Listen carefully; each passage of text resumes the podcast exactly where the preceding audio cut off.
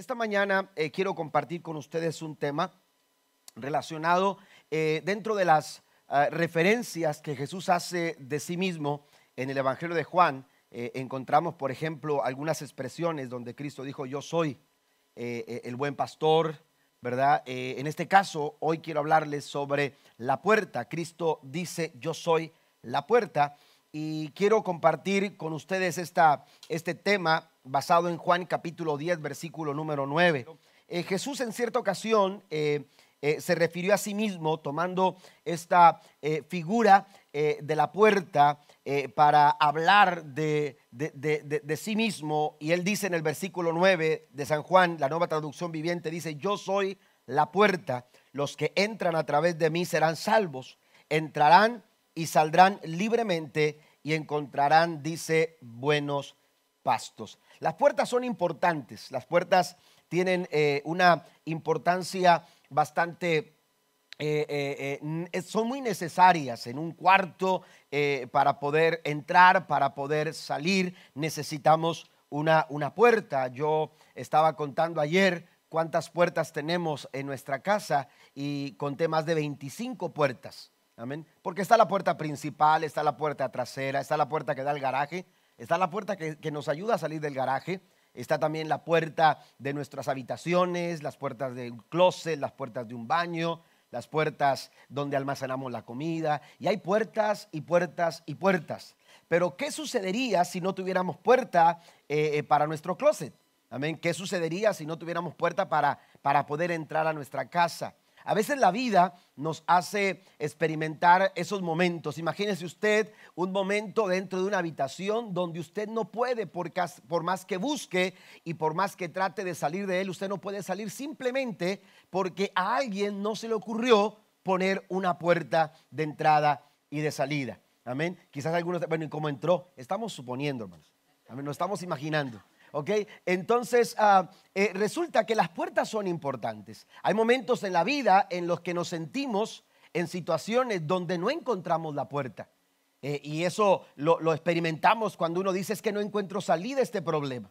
Es que no encuentro salida a esta situación en el hogar, a esta situación en, el trabajo, a esta situación en la escuela, eh, a esta situación en cuanto a las decisiones. No encuentro, no encuentro la puerta. De pronto las puertas se nos cierran y se nos es imposible poder de alguna manera acceder, dar un paso y avanzar hacia adelante. Cuando Cristo habla de sí mismo como la puerta, el contexto de- eh, del momento cuando Cristo expresa esta verdad, eh, eh, Jesús viene de haber sanado a un hombre que estaba ciego.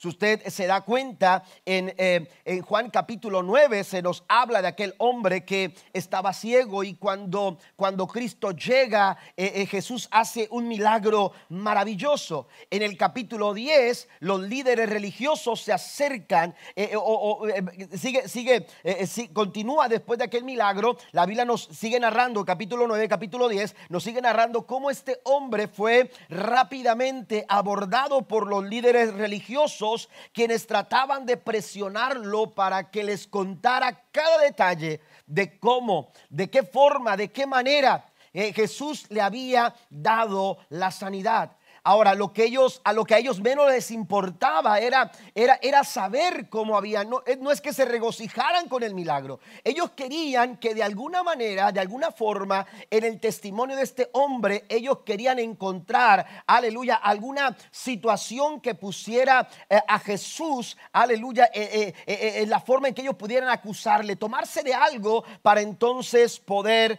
acusarlo. Y cuando no encontraron manera de acusar a Jesús, porque el hombre les habló del testimonio, les habló de lo que había sucedido, le preguntaron, ¿quién piensas que tú es? Que, que es él es un Dios. Ellos esperaban que- que- que el hombre dijera, es que Jesús es Dios, es, es que Jesús está proclamando Dios. Y entonces dijeron, de aquí nos tomamos, no. Pero aquel hombre dijo, mira, yo no sé, yo no sé quién, quién es, no sé si es maestro, si es profeta, si es esto. O sea que yo lo que sí sé es que yo estaba ciego y ahora, ahora veo. Y entonces no pudieron encontrar eh, eh, una situación del cual tomarse para acusar a Jesús y lo único que pudieron es arremeter contra el que había sido sanado y la Biblia dice que lo expulsaron de la sinagoga. En otras palabras, le cerraron las puertas. Y cuando las puertas se cierran, y cuando las puertas en torno a nosotros se cierran y cuando parece que no hay salida, Jesús aparece diciendo, yo soy la puerta. ¿Está conmigo esta mañana?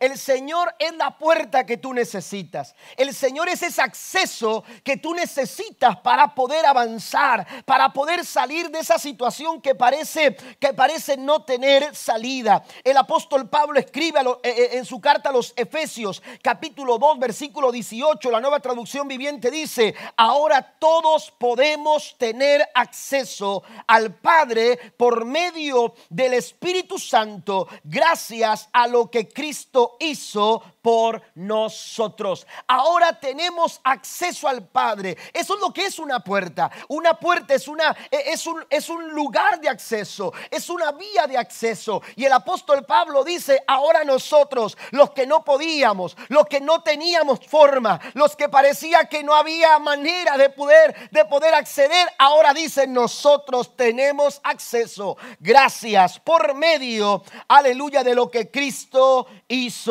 por nosotros. Jesús es la puerta que tú necesitas para poder acceder al Padre. Si usted lo cree, den un aplauso fuerte a nuestro Dios. La puerta es una entrada, un portal, un medio de acceso. Y en la palabra, esta, esta, este, este término puerta es sugestivo y muy simbólico, por lo que podemos decir que el Señor es como puerta es la entrada a tres cosas que quiero mencionar. Número uno, si gusta anotarlas en sus notas, por favor. Número uno, es la entrada a la salvación. Cristo dice, yo soy la puerta. Él está diciendo, yo soy la entrada a la salvación. Jesús es la única puerta que nos da acceso a la salvación del alma. Jesús fue muy enfático en esta declaración según el verso 9. De, de, Juan capítulo 10, la nueva traducción viviente dice, yo soy la puerta, hablando Cristo, dice, los que entren a través de mí serán salvos. La única puerta que trae al corazón del hombre la salvación es Cristo. El hombre ha tratado eh, eh, eh, de diferentes maneras eh, para buscar la salvación a través de diferentes formas, de diferentes métodos, de diferentes medios, o otros caminos, buscan otras alternativas, pero Cristo dice que la única forma de encontrar salvación es cruzando la puerta que es Cristo Jesús. La única manera de acceder a la salvación es entrar por la puerta y esa puerta se llama se llama Jesús. La puerta es una figura ilustrativa en la historia bíblica. Por ejemplo, en la historia de Noé y el diluvio, Dios dispuso un medio de salvación no eh, eh, un medio de salvación no solamente para Noé, sino también para toda su familia y todos aquellos que quisieran entrar a lo que conocemos nosotros como el arca de Noé. La puerta del arca era el único acceso para ser salvo de una inundación que vendría sobre la tierra como juicio de Dios por la maldad del mundo, según lo que vemos descrito en Génesis capítulo 6, versículo 5 en adelante. Sin embargo, dentro de esa historia nos damos cuenta que la gente no quiso creer a las advertencias de Dios por medio de Noé no le dieron importancia a lo que Noé hablaba, le, restaron valor con su mala actitud. En otras palabras, se rehusaron a entender. Y es que Cristo se refiere a esta generación cuando Jesús desarrolló su ministerio, se refirió a ellos en el capítulo 24 de Mateo como una generación que simplemente no quiso entender. Dice la Biblia en Mateo 24, versículo 37 en adelante. Cuando, cuando el Hijo del Hombre regrese, será como en los días de Noé. En esos días antes del diluvio, la gente disfrutaba de banquetes de fiestas, de casamientos, hasta el momento en que Noé entró en su barco. La gente no se daba cuenta no quiso entender, se rehusaron a creer, le restaron valor. Eso es lo que está diciendo. La gente no se daba cuenta. A veces estamos tan ocupados en otras cosas que no percibimos lo que Dios quiere hacer en nuestras vidas o lo que Dios puede hacer en nuestras vidas. Estamos tan ocupados y a veces hasta preocupados por, por, avanzar en, en algunas áreas de nuestra vida intentando de alguna forma encontrar lo que no vamos a encontrar de esa manera, pero que Cristo está dispuesto a darnos, a ofrecernos, porque Él dice, yo soy la puerta que tú necesitas. El acceso al Padre, aleluya, a la salvación del Padre es a través de Cristo, de Cristo Jesús. La gente no se daba cuenta de lo que iba a suceder hasta que llegó el diluvio y arrasó con todos. De la misma manera en que Dios dispuso un medio para la salvación de Noé y su familia, ha dispuesto un medio, aleluya, para la salvación de nosotros hoy. Por eso Jesús dice, yo soy la puerta.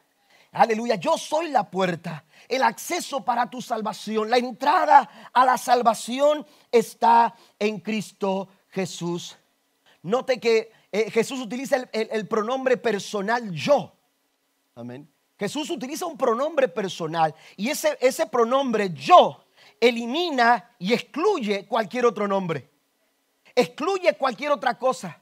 Excluye cualquier otro medio, cualquier otro método. No da lugar a nada más.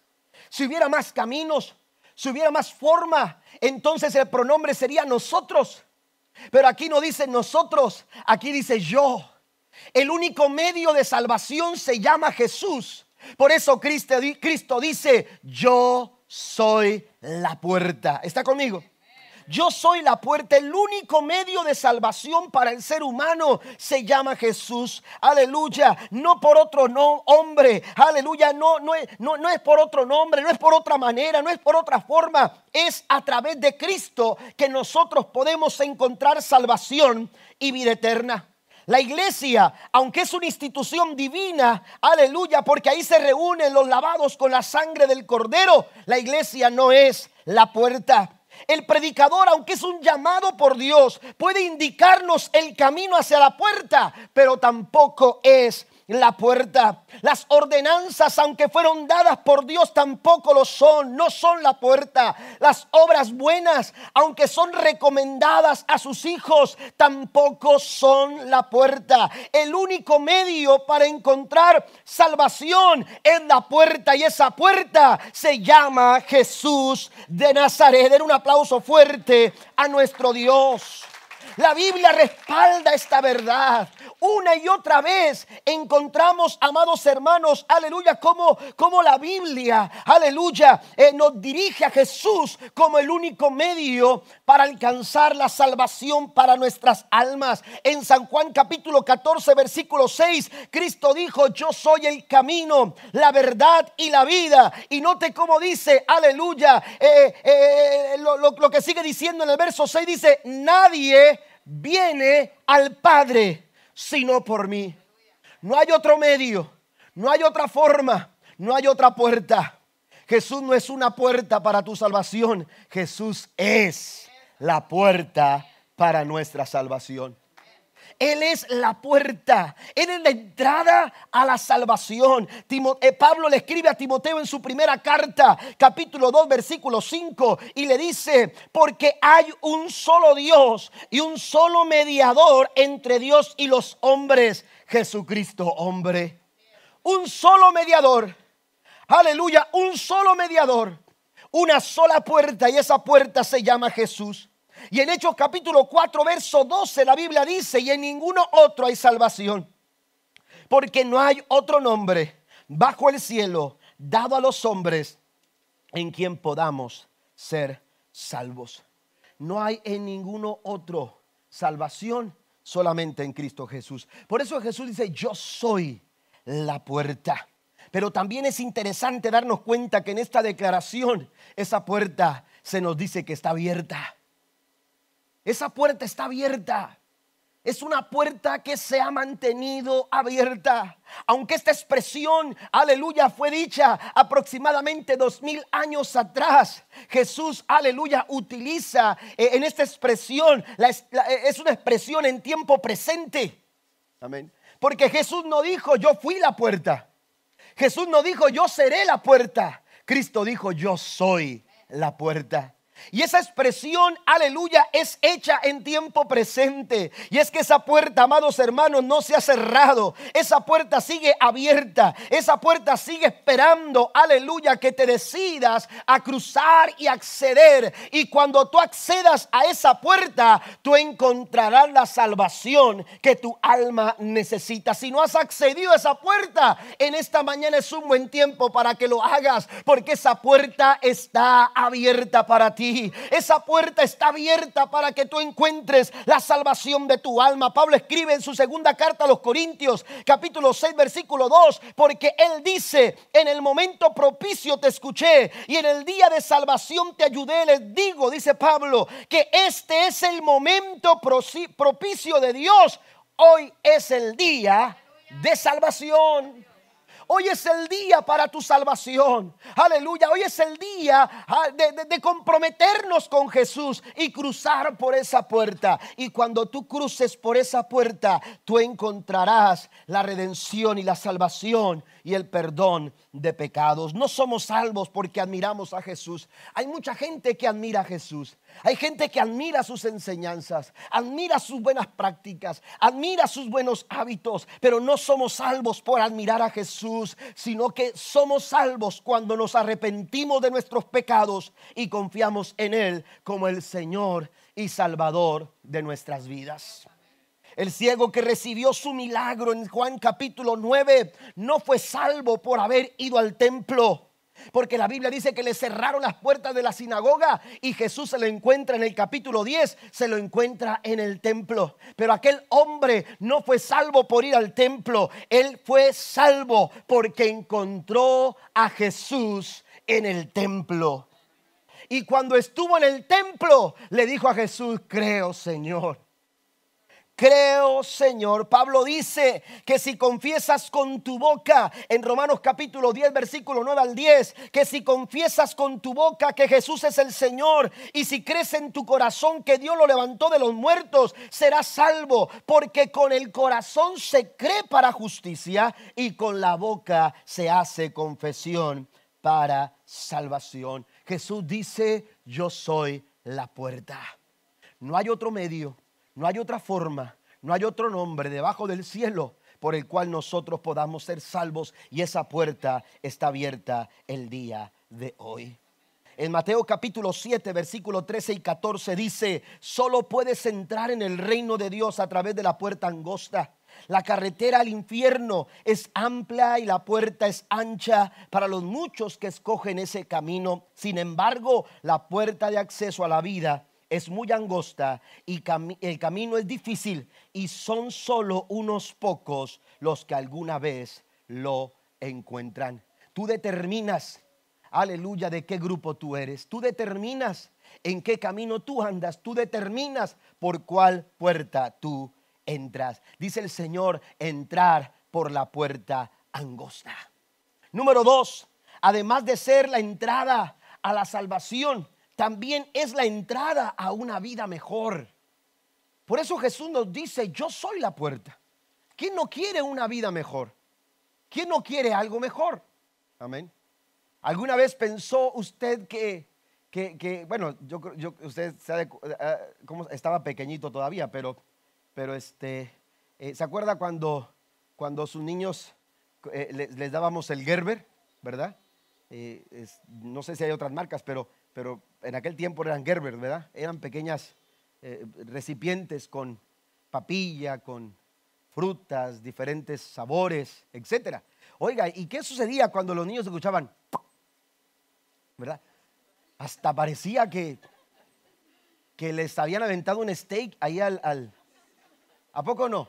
¿Eh? Y, querían, oiga, desesperados, querían que usted les diera eh, ese Gerber de, de, de chícharo.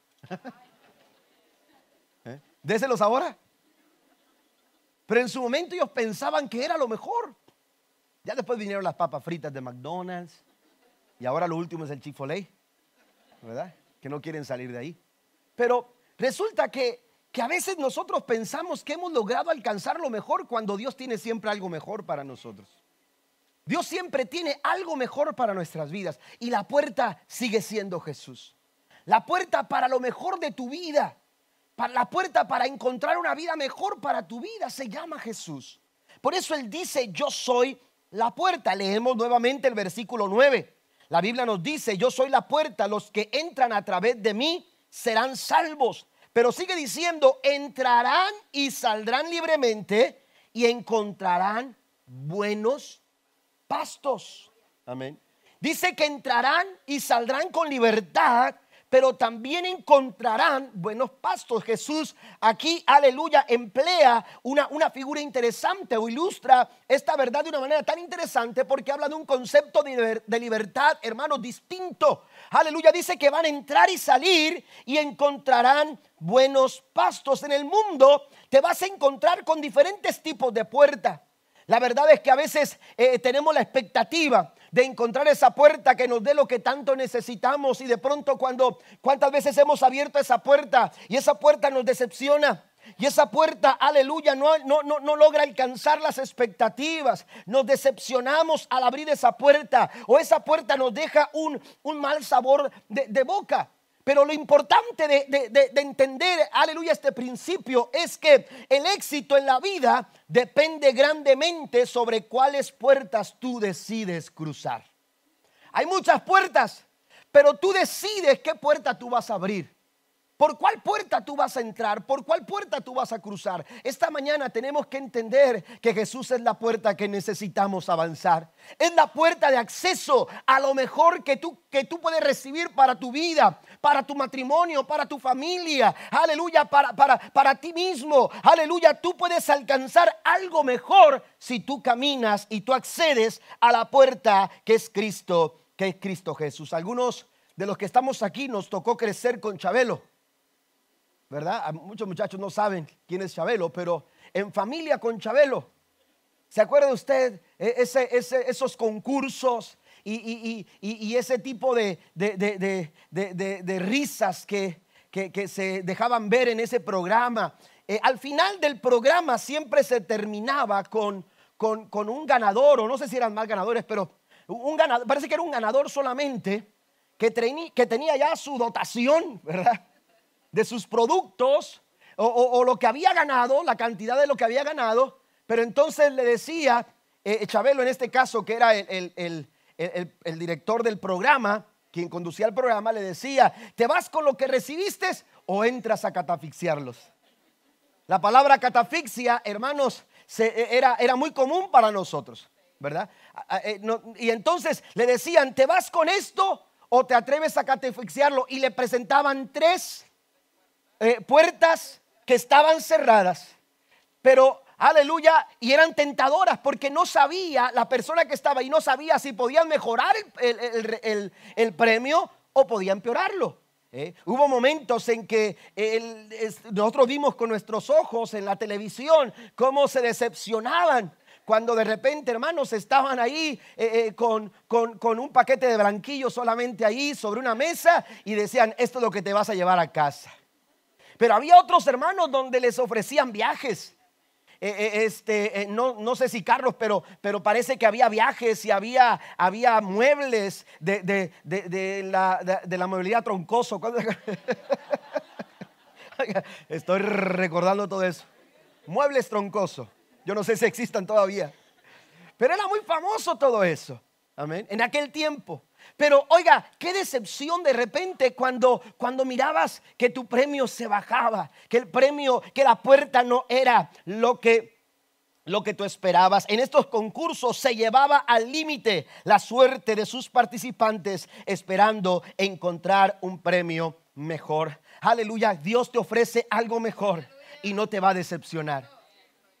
En la vida hay muchas puertas para abrir, pero solamente una puerta que vale la pena abrir. Denle un aplauso fuerte a nuestro Dios.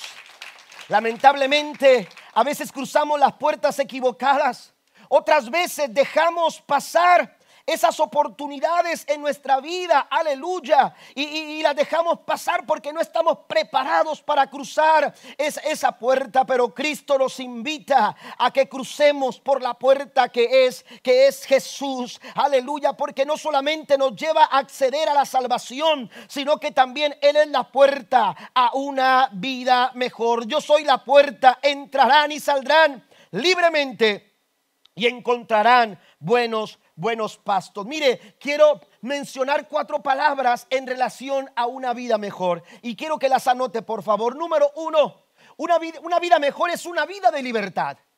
Una vida mejor es una vida de libertad. La libertad es uno de los valores más preciados de la humanidad. Amén. Pero por más que nos afanamos como seres humanos en conseguirla y hasta peleamos por ella, no somos capaces de retenerla. No somos capaces, aleluya, de sostenerla. ¿Por qué? Porque, aleluya, podemos, podemos tener una buena casa, podemos tener un buen carro, podemos tener un buen trabajo, aleluya, pero hay, hay, hay eh, pensamientos, hay actitudes, hay conductas desordenadas y hay malos hábitos que nos esclavizan. El mismo pecado, aleluya, es, es, es una forma de estar en esclavitud. Jesús dijo, eh, hablando en Juan capítulo 8, versículo 34, Jesús dijo, les digo la verdad, todo el que comete pecado es esclavo del pecado. El pecado esclaviza el corazón del ser humano. El pecado esclaviza nuestros pensamientos. El pecado, aleluya, no nos permite avanzar porque el pecado lo que hace es hacernos esclavo de él. Pero también Jesús siguió diciendo en el versículo 36 de San Juan capítulo 8, así que si el Hijo los hace libres, ustedes son verdaderamente libres. Si el Hijo libertare, dice la Reina Valera del 60, seréis verdaderamente, verdaderamente libres. Es decir, que el deseo de Dios es nuestra libertad. Por eso Él dice, yo soy la puerta y entonces entrarán y saldrán libremente. Habrá acceso, aleluya, porque hay libertad. Cristo nos da la libertad que tanto nosotros necesitamos. Él no quiere que seas esclavo de la culpa, del resentimiento, del dolor, aleluya, o de cualquier otra cosa. Alguien dijo que la prisión más grande en la vida no es física, son las prisiones de la mente y del pensamiento. Pero Jesús sigue diciendo, yo soy la puerta. Yo soy la puerta y te ofrezco una mejor vida. Y esa vida tiene que ver con una vida de una libertad maravillosa. Si tú quieres ser libre de la deuda, si tú quieres ser libre de un mal hábito, si tú quieres ser libre de una tradición que no te ha permitido avanzar, si tú quieres ser libre de un recuerdo doloroso, si tú quieres ser libre del estrés y de cualquier otra situación, tú necesitas aleluya, acceder a la puerta que es Cristo. Pero también una vida mejor, aleluya, tiene que ver con una vida confiada. Una vida confiada, la, idea de entrar y salir. La idea que, que, se plasma en las palabras de Jesús cuando dice, entrarán y saldrán con libertad. Esta idea inspira confianza, inspira tranquilidad, inspira seguridad. Las ovejas las ovejas de, los pastores en los campos, que eran llevadas a aquellos rediles eh, improvisados cuando no se les permitía por alguna situación, la noche les, les, les encontraba en el camino, entonces improvisaban rediles y, entonces eh, eran introducidas las ovejas en esos rediles. Esas ovejas seguramente que las fieras y los ladrones acechaban constantemente a estas indefensas ovejas, pero ellas estaban seguras eh, en tanto se mantenían bajo el cuidado del pastor el pastor armaba estos rediles y se ponía a sí mismo como la puerta a esos, a esos lugares de tal forma, aleluya, que las ovejas no tenían ningún tipo de preocupación. Ellas descansaban tranquilas. Y es que el pastor siempre sabe lo que es mejor para su rebaño. El pastor siempre sabe qué es lo mejor para su rebaño. Así que la oveja está tranquila. Ella no se preocupa en dónde va a pastar. Ella no se preocupa en dónde va a dormir. Ella no se preocupa ni se afana, aleluya, por, por, las, por las situaciones que se van a presentar. Ellas simplemente descansan confiadas en el cuidado de su pastor. Con tanta razón el salmista decía en el Salmo 23, versículo 1, el Señor es mi pastor, tengo todo lo que necesito. ¿Cuántos pueden decir lo mismo en esta mañana? Yo sé que la vida es difícil, yo sé que la situación es adversa, yo sé que la situación es complicada, pero el Señor tiene todo lo que tú necesitas. Él es la puerta, es la puerta que te da libertad, es la puerta que te da confianza, pero también es la puerta que te da una vida plena. Se puede tener plenitud aún a pesar de las adversidades y de las situaciones contrarias. Jesús, aleluya, nos ayuda a, vivir una vida plena. Ser pleno implica una vida equilibrada, donde tienes control de tus emociones sin importar las circunstancias. Hay puertas que abrimos y todo lo que logran hacer por nosotros es hacernos sentir bien momentáneo. Hacernos sentir un bien momentáneo, pero lo he dicho en otras ocasiones, no es lo mismo sentirnos bien que estar bien. Hay gente que se siente bien, pero no está bien. Dios no quiere solamente que te sientas bien. Dios lo que quiere es que tú estés, estés bien. Y por eso Él dice, yo soy, yo soy la puerta. El pecado le da una cierta sensación a nuestro corazón y a nuestra carne de satisfacción, pero es momentánea. Jesús le dijo a una mujer, aleluya, que iba en un tiempo cuando las otras mujeres no iban y acostumbraban a ir por el agua. La mujer samaritana estaba esperando que, que, esa hora pasara porque, porque estaba avergonzada por su vergüenza y entonces fue a un, en un momento determinado cuando ella pensó que no se iba a encontrar absolutamente a nadie. Pero para sorpresa de ella se encontró a Jesús. Y cuando estuvo ahí, la Biblia dice que Cristo le pidió agua para beber. Y aquella mujer le dijo, Señor, si tú eres judío, ¿cómo me pides a mí que soy samaritana? Aleluya, agua para beber. Nuestras culturas, nuestras razas no pueden relacionarse. Y entonces Jesús le dice una gran verdad. Jesús le dice, el agua que tú das, eh, el que toma de esa agua vuelve a tener sed. Pero el que toma del agua que yo le daré, nunca jamás volverá a tener sed. La vida plena aleluya, no está en lo que sacamos del mundo. La vida plena no está en las conductas del mundo. La vida plena no está en el pecado. El pecado no dignifica. El pecado no te hace mejor persona. El pecado no te hace mejor padre. El, pecado no te hace mejor madre. El pecado, aleluya, no te hace mejor persona. Aleluya, la vida plena no está en las prácticas del mundo. Este mundo pasa y sus deseos. Pero la Biblia dice que el que hace la voluntad de Dios ese permanece para siempre. La vida, la vida plena está en Cristo Jesús, nuestro Señor. Den un aplauso a nuestro amado Dios. Jesús le dijo a esta mujer, cinco maridos has tenido y no ha sido suficiente. Y el que ahora tiene no es tu marido. Porque no has logrado satisfacer el alma, aquello que no había encontrado, en aquello que no había encontrado satisfacción, aquel vacío que había quedado en su corazón aleluya, solamente pudo ser llenado cuando Cristo ministró su alma.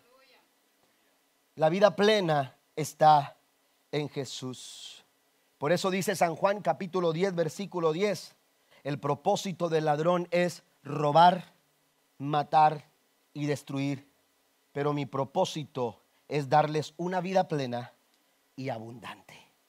Ese es el propósito de Dios para nuestra vida. Número cuatro, la vida, la, mejor, la mejor vida, además de libertad, además de una vida confiada, además de una vida plena, es una vida de relación con Dios.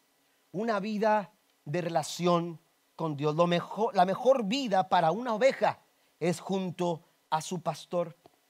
Hay una conexión que surge de la relación entre una oveja y su pastor. Yo no sé si ustedes han visto este video en las redes sociales, pero un video de un pastor, es un guía que lleva a las personas para conocer un poco acerca de las ovejas.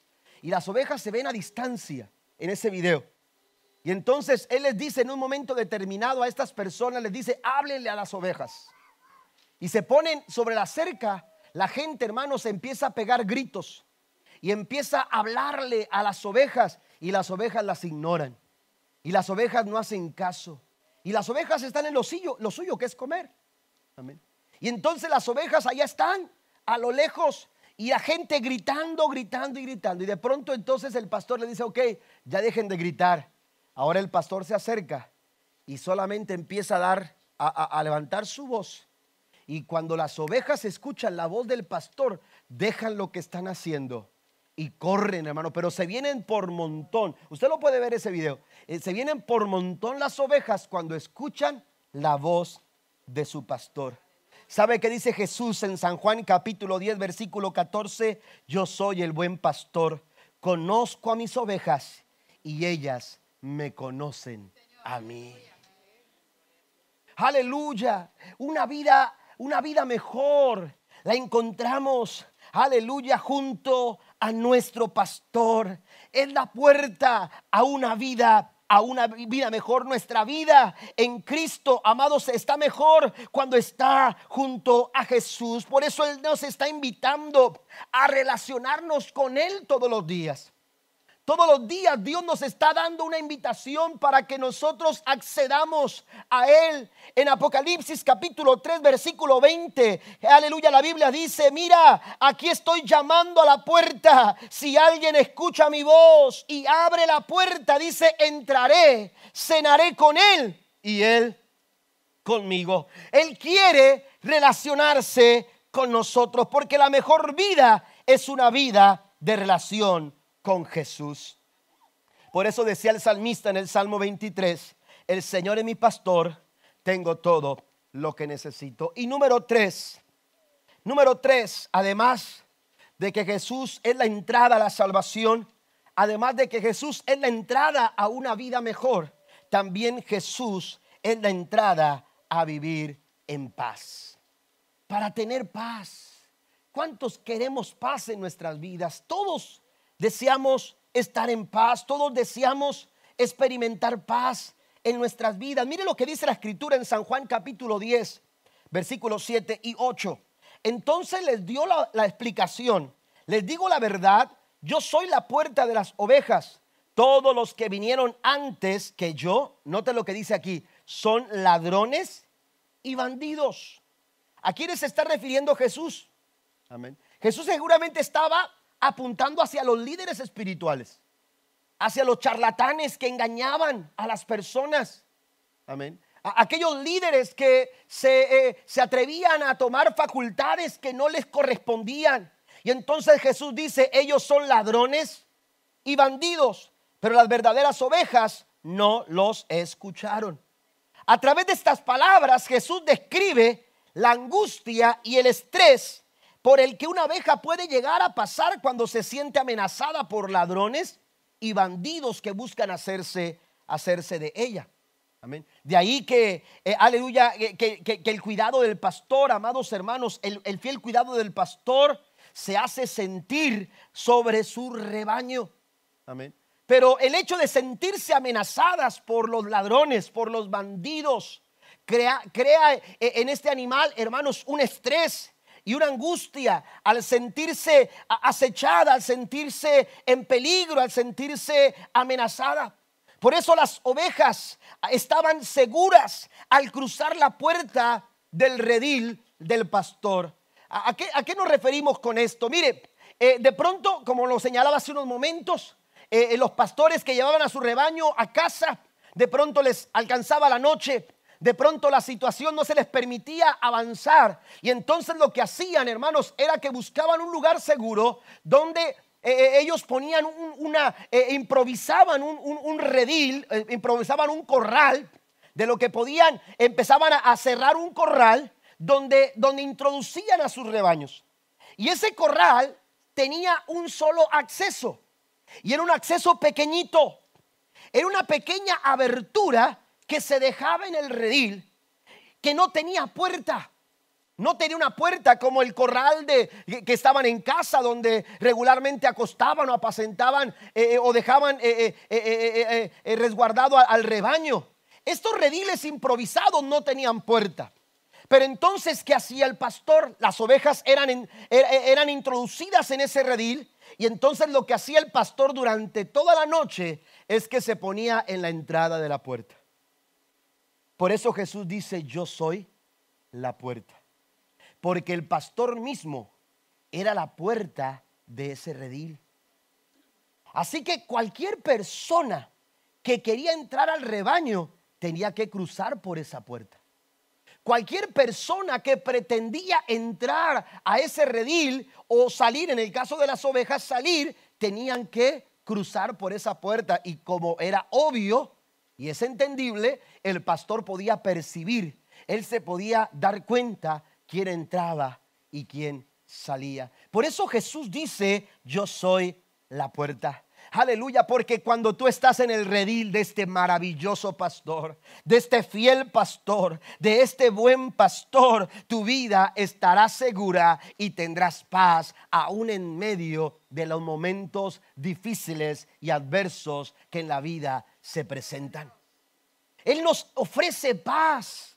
Por eso Él dice, yo soy la puerta y el que accede por esa puerta tendrá paz tendrá paz, tendrá una vida segura porque experimentará la paz que disfrutaban esas ovejas al sentirse resguardadas y vigiladas por el cuidado del pastor. Nosotros también como ovejas del Señor experimentaremos el cuidado fiel y maravilloso de nuestro buen pastor. ¿Cuántos dicen amén? La paz con la que descansaban los rebaños en medio de la noche y muy a pesar de los peligros, es la paz con la que tú puedes descansar por medio, por medio de Jesús. Esa paz es la que se disfruta, aleluya, al leer el Salmo 23, porque porque descubrimos que el salmista escribe de un corazón que está lleno de paz. Y por eso dice el Salmo 23, la traducción lenguaje actual lo voy a leer, dice, tu Dios mío, eres mi pastor Contigo nada me falta. Me haces descansar en verdes pastos y para calmar mi sed me llevas a aguas tranquilas. Me das nuevas fuerzas y me guías por el mejor camino, porque así eres tú.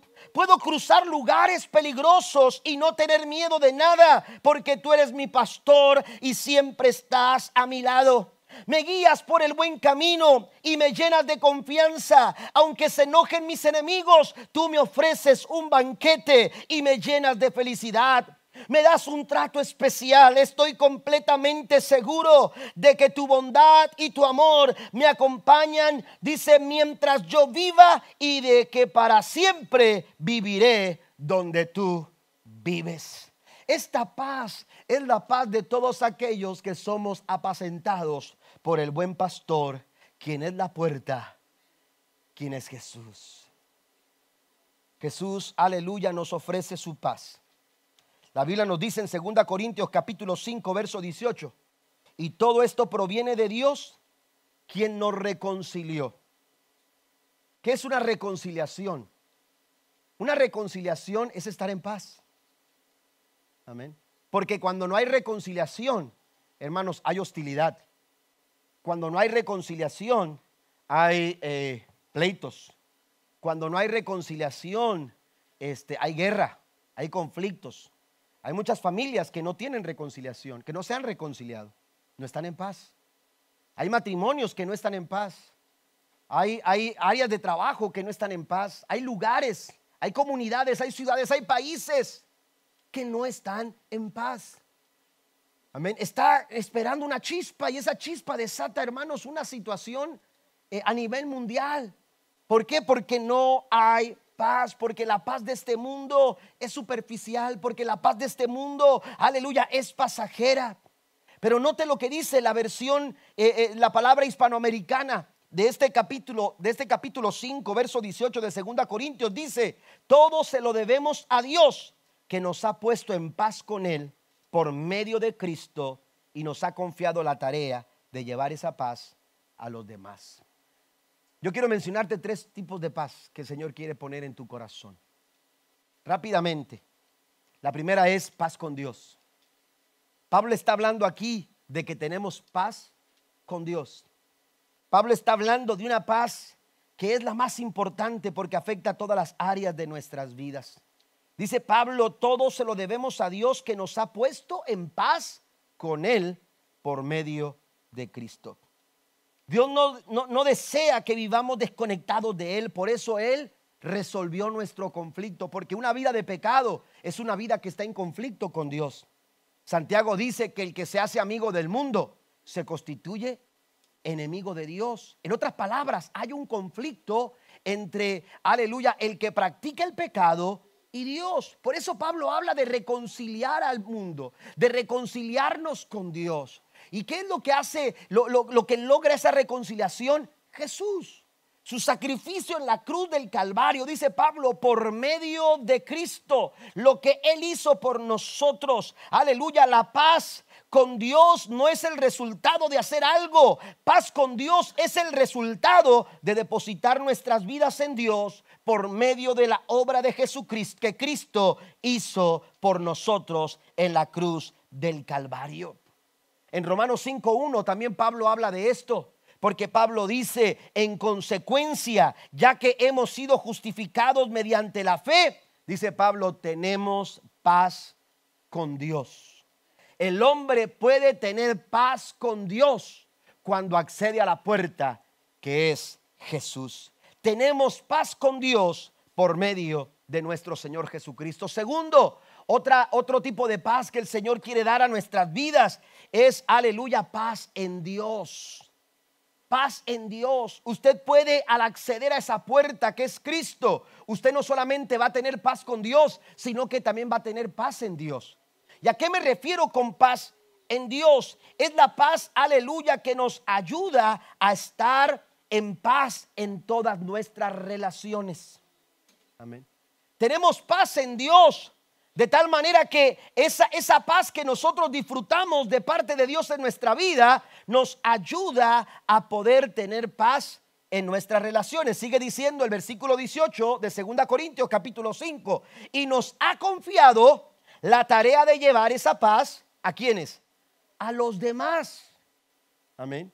Esa paz que tú recibes de Dios, Dios te ha confiado esa paz para que tú lleves esa paz a los demás. La forma de relacionarnos con la gente, hermanos, de aquellos que hemos recibido la paz de Dios, tiene que ser en paz en Dios para poder relacionarnos con las demás personas. No sé si me, entiende lo que le estoy diciendo, pero, pero es importante entender, hermanos, que entre más lejos estemos de Dios, más problemáticas serán nuestras relaciones con otros.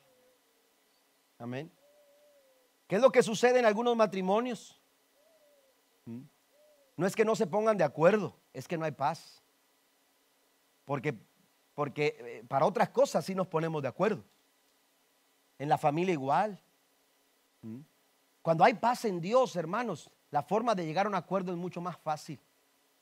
Cuando se tiene paz, cuando, cuando caminamos en paz, cuando hablamos en paz, cuando nos movemos en paz, cuando, aleluya, nos desenvolvemos eh, eh, en nuestra vida en paz, nuestras relaciones también disfrutarán de la paz del Señor. Y esta es la parte donde todos se quedan callados, ¿verdad? Pero es cierto, ¿sí? Nuestra relación con Dios, cuando nuestra relación de Dios está en paz, entonces nuestras relaciones con las demás personas, hermanos, también se van a mover aleluya, en, esa, en ese mismo ambiente. Es decir, si quieres fortalecer tu relación con los demás, tú tienes que fortalecer tu relación con Dios. Amén. Y cuando tu relación con Dios está en paz, tú vas a encontrar, hermanos, la forma de estar en paz con las demás, con las demás personas. Amén. Con las demás personas. Y número tres, además de paz con Dios, además de estar en paz en Dios, también podemos tener la paz de Dios.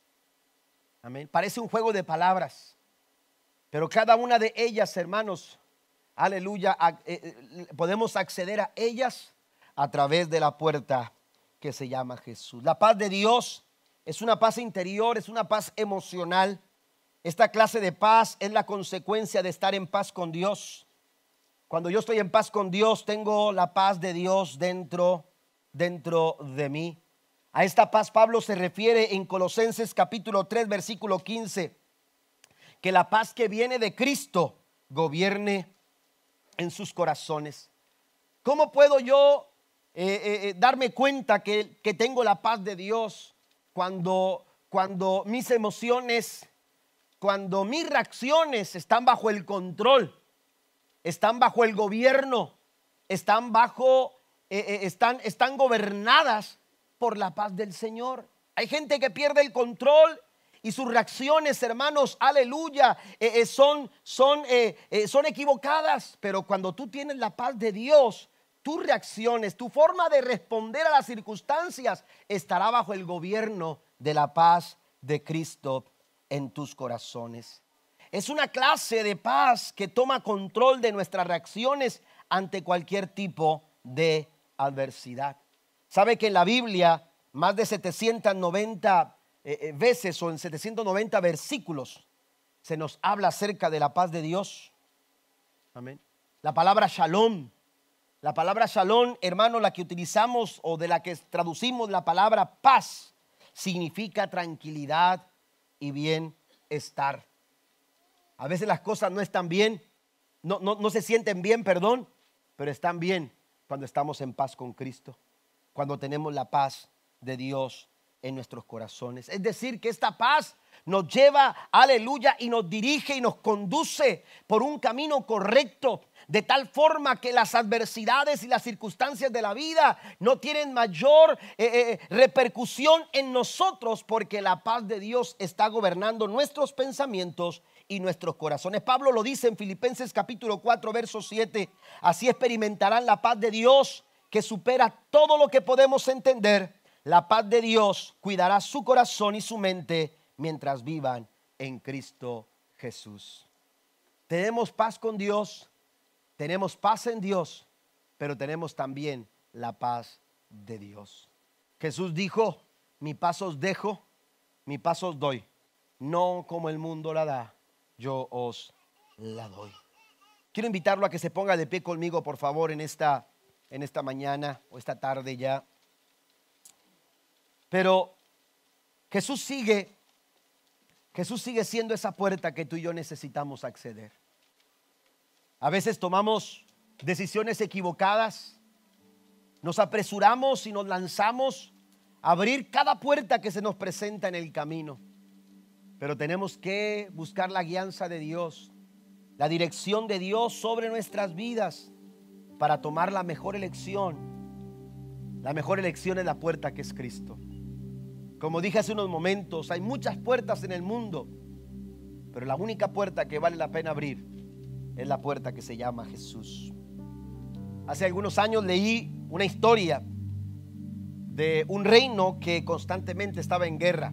Su rey era un rey que causaba espanto a muchas personas. Los prisioneros preferían morir en, en el campo de batalla, ser llevados prisioneros al reino de este rey, porque era un hombre que asustaba. Su mala fama daba miedo a, sus enemigos. Porque este hombre cuando los tomaba prisioneros no los mataba, sino que los llevaba a una sala previa donde había un grupo de arqueros de un lado con arco en mano, con las flechas listas y del otro lado estaba una inmensa puerta de hierro. Eh, estaba forrada o, tenía, tenía una apariencia, hermano, de miedo porque había calaveras pintadas con sangre que daba temor a todas aquellas personas que eran llevadas a aquella sala. Dicen que el rey les preguntaba y les decía, ustedes pueden elegir entre morir atravesados por las flechas de mis arqueros o pasar por esta puerta misteriosa. Todos elegían ser atravesados con las flechas. El simple hecho de ver esa puerta les causaba miedo y les causaba temor. Al terminar la guerra, uno de los soldados se acerca con el rey y le dice, Señor, soberano, siempre le he querido preguntar esto. ¿Le puedo hacer esta pregunta? digo, sí, claro que sí, puedes hacerme la pregunta. Le dijo, dígame, ¿qué hay detrás de esa puerta horrorosa? ¿Qué es lo que hay detrás de esa puerta? El rey le respondió y le dijo, descúbrelo tú mismo. Si quieres saber, descúbrelo tú mismo. Y entonces aquel hombre con un poco de miedo o con mucho miedo se acercó y empezó a abrir aquella puerta. Para sorpresa, aquel hombre se dio cuenta que esa puerta dirigía a un camino. Hermanos, y ese camino era el camino hacia la libertad. Lo que tanto temor causaba a todas esas personas que habían sido llevadas prisioneras no era otra cosa que la oportunidad de ser libres. La puerta está ahí. La puerta está aquí. Jesús sigue diciendo, yo soy la puerta. Yo soy la puerta. Pero la decisión sigue siendo tuya. La decisión sigue siendo, la elección es tuya. ¿Qué puerta abrirás en tu vida? ¿Por qué puerta tú vas a acceder? Jesús dice, si tú accedes por la puerta que soy yo, tendrás salvación. Si tú accedes por la puerta que soy yo, tendrás una vida mejor. Si tú accedes por la puerta que soy yo, dice el Señor, yo te daré paz.